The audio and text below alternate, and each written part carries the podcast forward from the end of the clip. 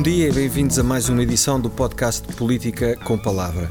Esta semana temos connosco António Mendonça Mendes, atual secretário de Estado adjunto do Primeiro-Ministro e presidente da Federação Distrital de Setúbal do Partido Socialista. É a pessoa indicada para assinalarmos o aniversário desta semana, a vitória do Partido Socialista nas últimas eleições legislativas. António Mendonça Mendes, muito obrigado por ter aceito o nosso convite. Um, já tem alguma experiência política, já nisto há alguns anos. As eleições legislativas perdem-se ou ganham-se? Em primeiro lugar, obrigado pelo convite. As eleições eh, ganham-se e ganham-se essencialmente eh, em função da relação de confiança que os partidos conseguem estabelecer uhum. com os eleitores. E o PS é um partido que, nos seus 50 anos, eh, tem estabelecido uma grande relação de confiança com os portugueses. Aliás, nas palavras de Mário Soares, é o grande partido de Charneira, o partido da Concórdia, e foi assim que fomos conquistando a confiança dos portugueses, quando, desde a fundação, lutámos pela democracia, depois do 25 de Abril, lutámos pela consolidação da democracia, depois eh, fomos nós que liderámos a integração europeia e tudo o que significou a integração europeia para o desenvolvimento do país. Uh, mais recentemente, com António Guterres um, toda a aposta na educação e a aposta absolutamente estratégica nesse ativo que é o capital humano do país. Uh, toda a aposta que fizemos no desenvolvimento, no Portugal tecnológico e agora, desde 2015, com toda a transformação que estamos a fazer Uh, no rendimento das pessoas e na forma como estamos, estamos, a construir uma sociedade mais justa. E é essa relação de confiança que é muito longa que distingue o PS de outras soluções que são soluções mais instantâneas e que não têm esta relação tão profunda de confiança com os portugueses.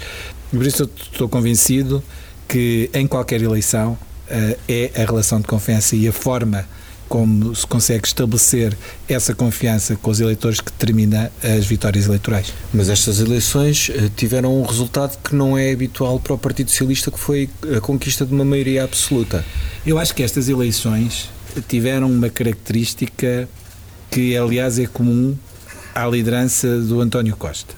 Se reparar, na Câmara Municipal de Lisboa, o António Costa entrou a ganhar, penso, com 27%, e acabou com a maioria absoluta.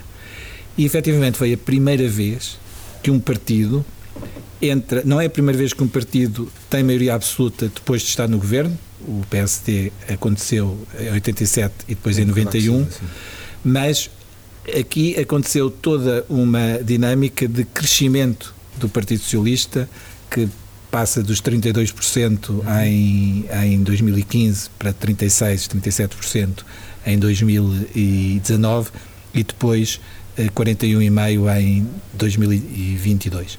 Portanto, foi todo, é uma maioria absoluta conquistada com base nos resultados, com base na confiança que os portugueses eh, tiveram e têm neste projeto político, uhum. que é um projeto político que apresenta compromissos e depois apresenta resultados. E penso que a palavra dada é palavra honrada, é sem dúvida o, o a chave para este crescimento eleitoral, que, repito, é aliás comum à liderança que o António Costa teve na Câmara de Lisboa, em que em todos os mandatos sobe uhum. a, a, eleição, e isso acho que, que foi absolutamente determinante e que nos deve orgulhar em termos de resultado eleitoral. Mas, na sua visão, quais é que acha que foram os fatores determinantes para essa subida nos resultados eleitorais? Eu não tenho dúvida nenhuma que a viragem da página da austeridade foi algo que foi verdadeiramente sentido pelas pessoas. As pessoas, eh, as pessoas confiaram verdadeiramente. Eu penso que, que aqueles que estiveram reticentes em 2015 relativamente ao programa do PS era no sentido de não era não não era não concordarem com o que estávamos a propor. Estavam era muito na dúvida sobre se era possível devolver rendimentos ao mesmo tempo que mantínhamos as contas certas uhum. e a forma como nós gerimos o país de maneira a manter uma trajetória de eh, contas certas e ao mesmo tempo diminuir impostos, aumentar as pensões, aumentar salários, eh, devolver rendimento às pessoas também, por exemplo, quando nós temos medidas como os passes mais baratos, eles são, aliás, no meu distrito, eu sou testemunha viva de como o maior rendimento líquido das famílias nos últimos anos foi, sem dúvida, toda a poupança que conseguiram fazer com, um, com os passos mais baratos. Ou quando fazemos os manuais escolares gratuitos, uhum. ou quando diminuímos as propinas.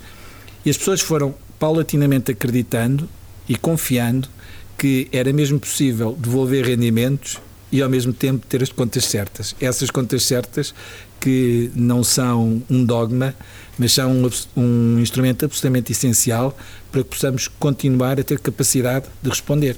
E repara a forma como eh, nós já tivemos que responder a duas situações que são absolutamente excepcionais. A, a, capacidade que nós tivemos de responder à pandemia e a capacidade que temos tido de responder à crise económica e social que decorre da guerra da Ucrânia, ela só é possível por esta gestão eh, muito rigorosa das contas eh, e, e penso que essa dinâmica foi uma dinâmica que eh, trouxe muita confiança aos portugueses e penso que o PS é hoje um referencial de confiança para os cidadãos. Mas não se pode dissociar a postura e as posições que os outros partidos tiveram ao longo desses anos para o resultado que depois se verificou nas eleições.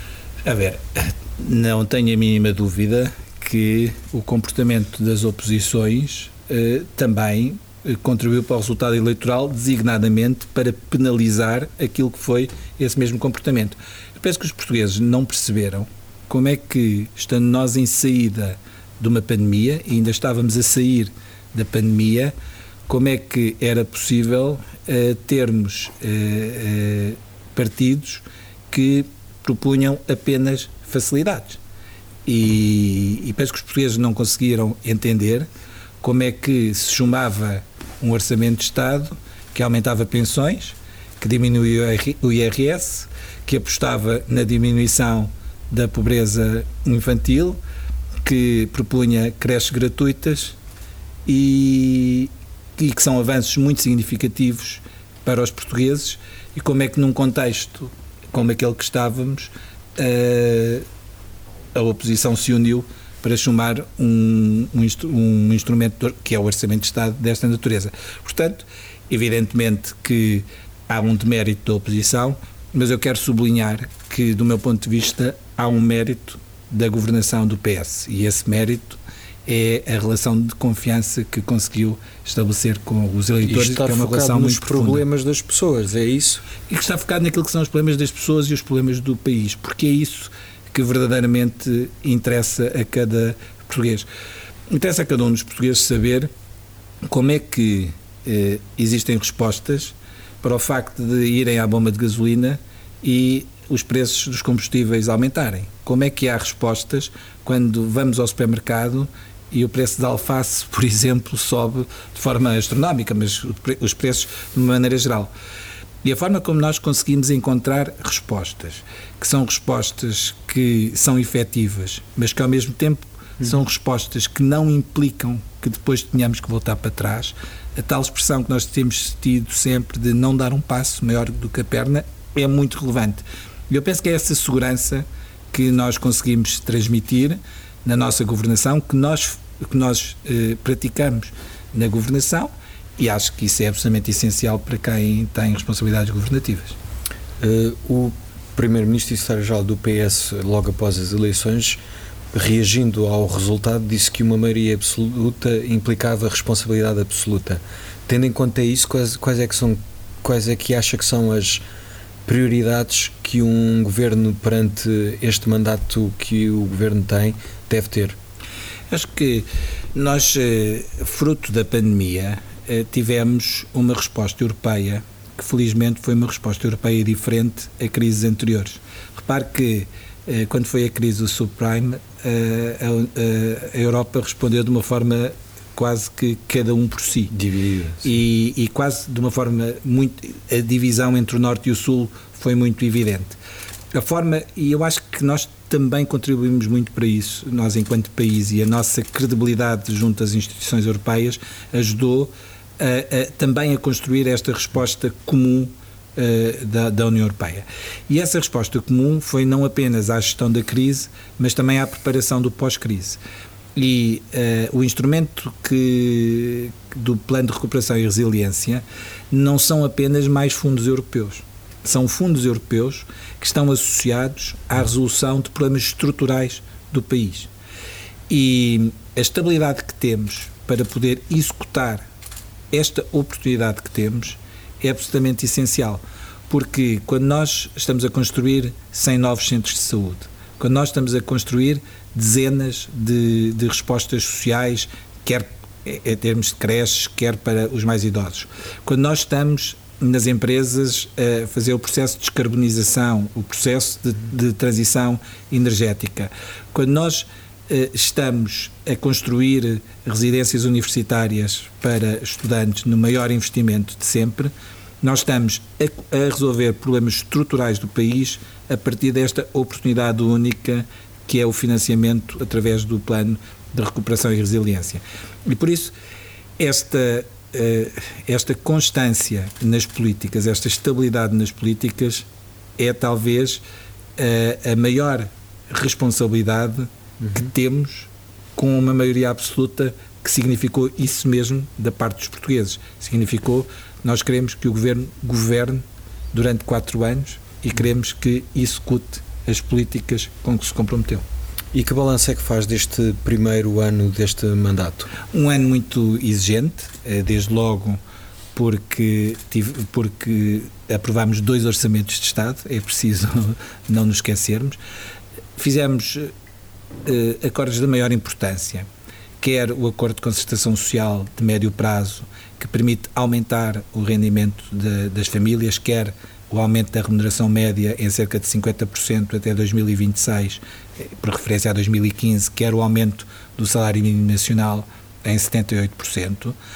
O acordo que fizemos, que já não se fazia há cerca de 20 anos, com os sindicatos da função pública, no sentido da valorização das carreiras e das valorizações salariais.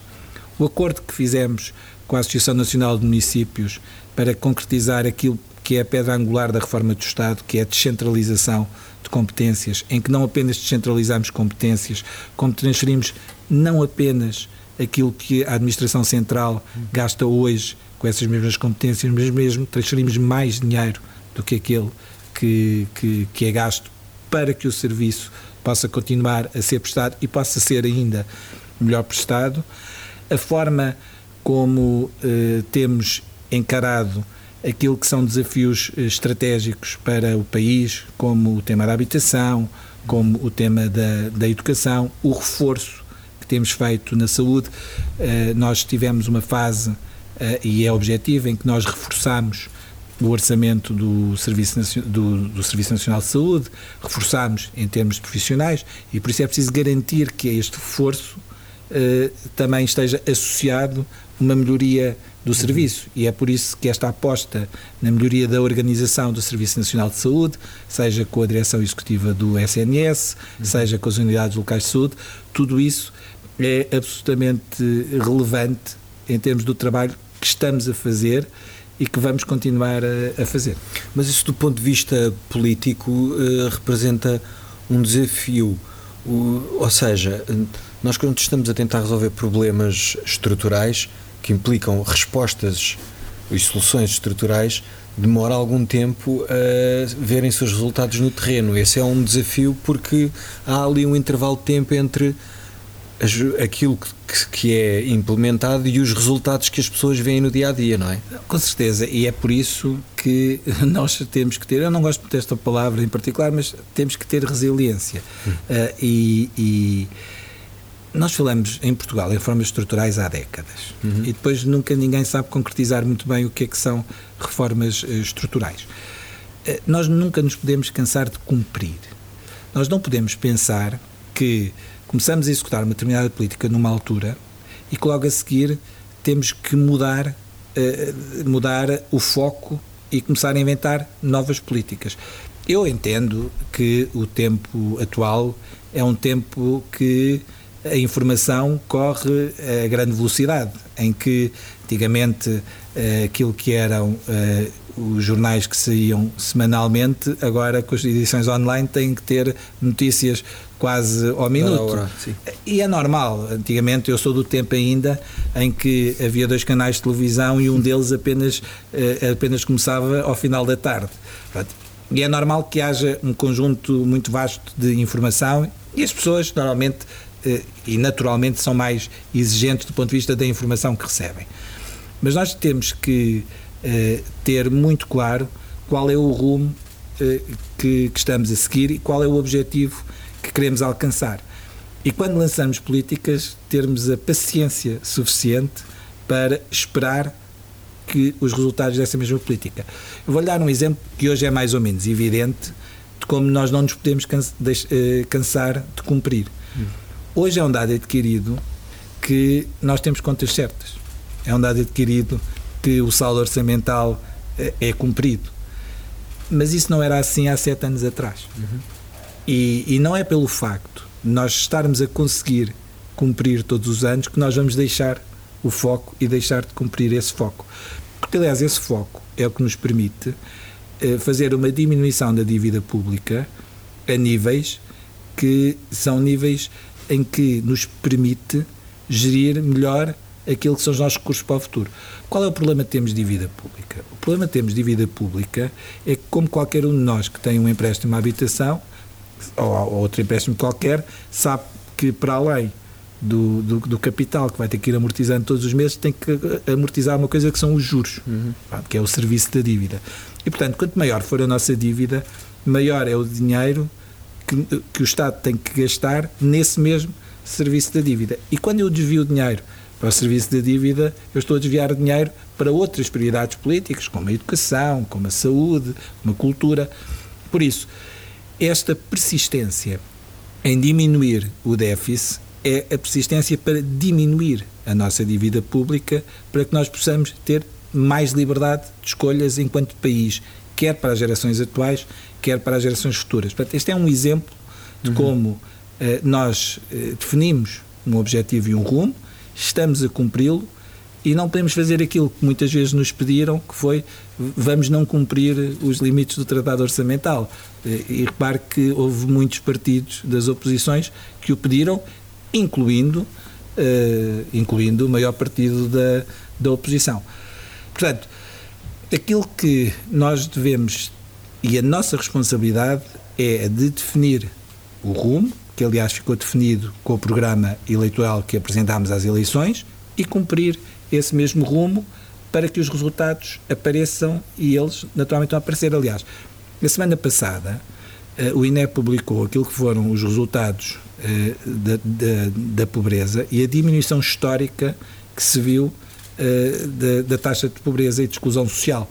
Portanto, isso só é possível pela conjugação das várias políticas coerentes entre uhum. si, quer ao nível do aumento das prestações sociais, quer ao nível do aumento dos rendimentos, quer ao nível de todas as outras medidas, como eu há pouco também dava o exemplo de que também, eh, para além de terem, como por exemplo a dos passos, um grande efeito positivo no sistema de mobilidade urbana, têm também um efeito muito positivo naquilo que é o aumento do rendimento das famílias. E tendo em conta esse rumo que, é para, que querem continuar a, a seguir, quais é que são os grandes objetivos para este ano 2023?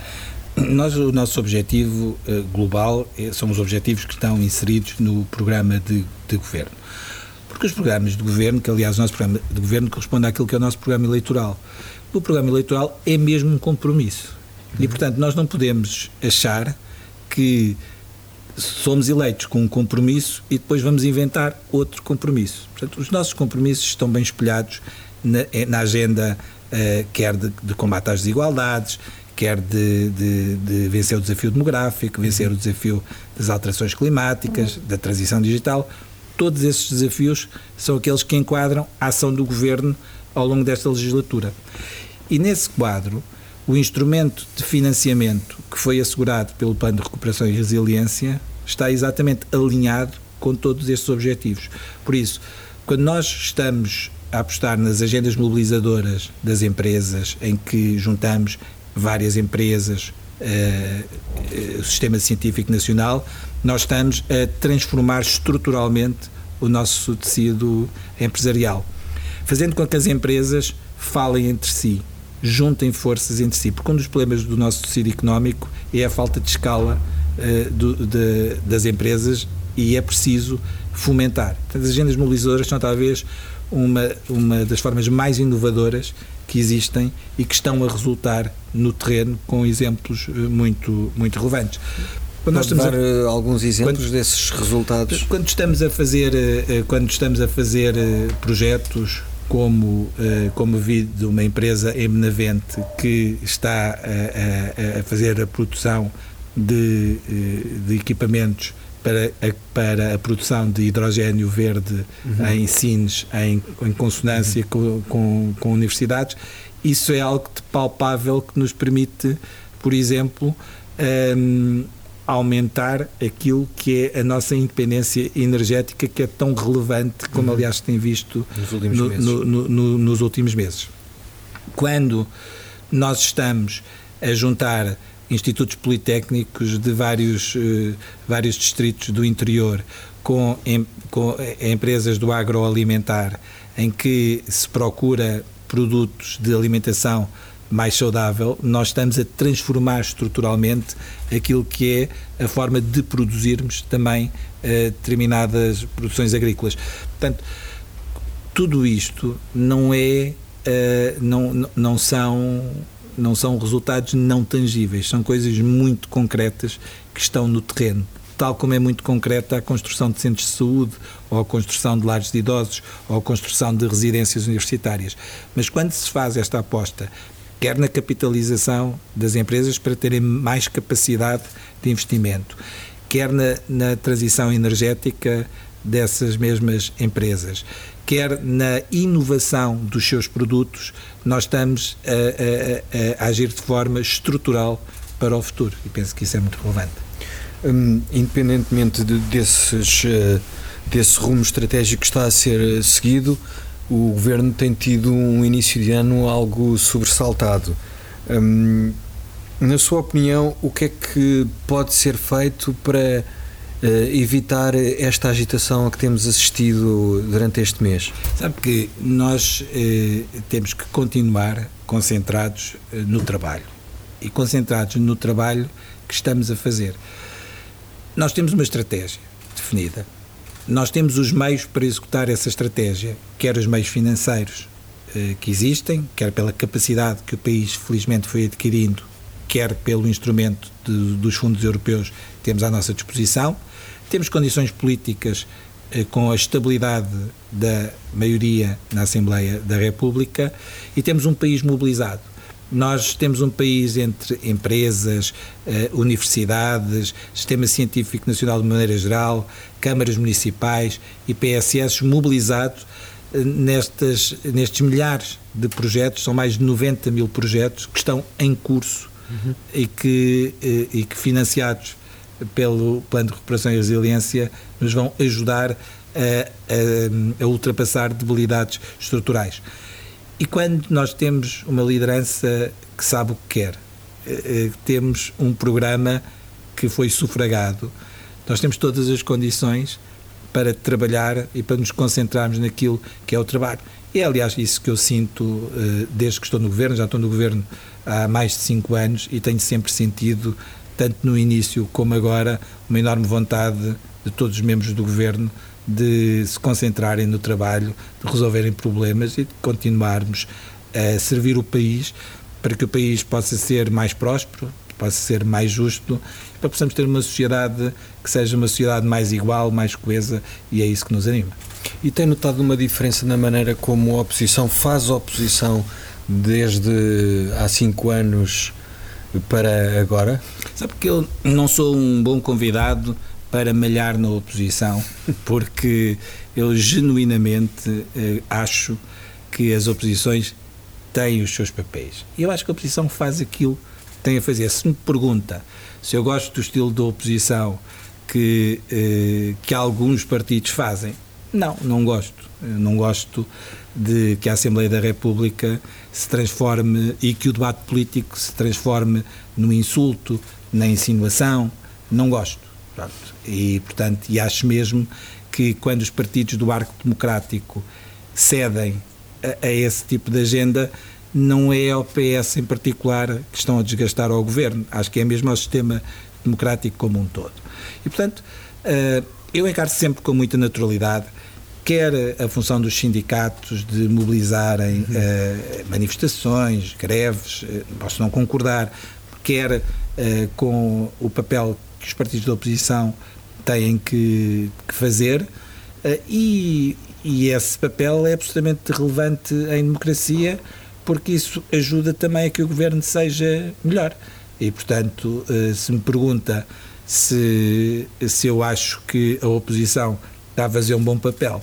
Ah, não me cabe a mim dar-lhes sugestões de como fazer oposição, mas eh, acho sinceramente que aquilo que talvez, eh, uma mensagem talvez que eu pudesse passar eh, nesse tema é de que é mesmo importante que o debate político tenha uma elevação que permita que seja claro para as pessoas quais são as diferenças em termos de opções concretas e que não resvale para aquilo que é o insulto porque, e a insinuação, porque isso só destrói a democracia. E, portanto, caberá depois aos eleitores avaliarem ao final da, da legislatura quem é que fez o melhor trabalho. Acho que é sempre assim, não é? Acho que essa avaliação uh, é feita em eleições. É naturalmente. A democracia não se esgota em eleições. A avaliação uh, é por isso que, felizmente, a, a, democracia tem um conjunto de, de instrumentos de poderes e de contrapoderes, e, portanto, isso é perfeitamente normal. Portanto, a avaliação é algo que se vai fazendo, mas onde depois se fazem as escolhas sobre quem deve eh, quem devem ser os deputados da Assembleia da República, quem tem condições para governar, isso normalmente é feito em eleições e as eleições devem-se fazer no seu tempo normal. É isso que é, é, isso que é expectável sempre. António Mendes Mendes, muito obrigado por ter aceito o nosso convite. Eu é que agradeço. Terminamos assim mais uma edição do podcast Política com Palavra. Até para a semana.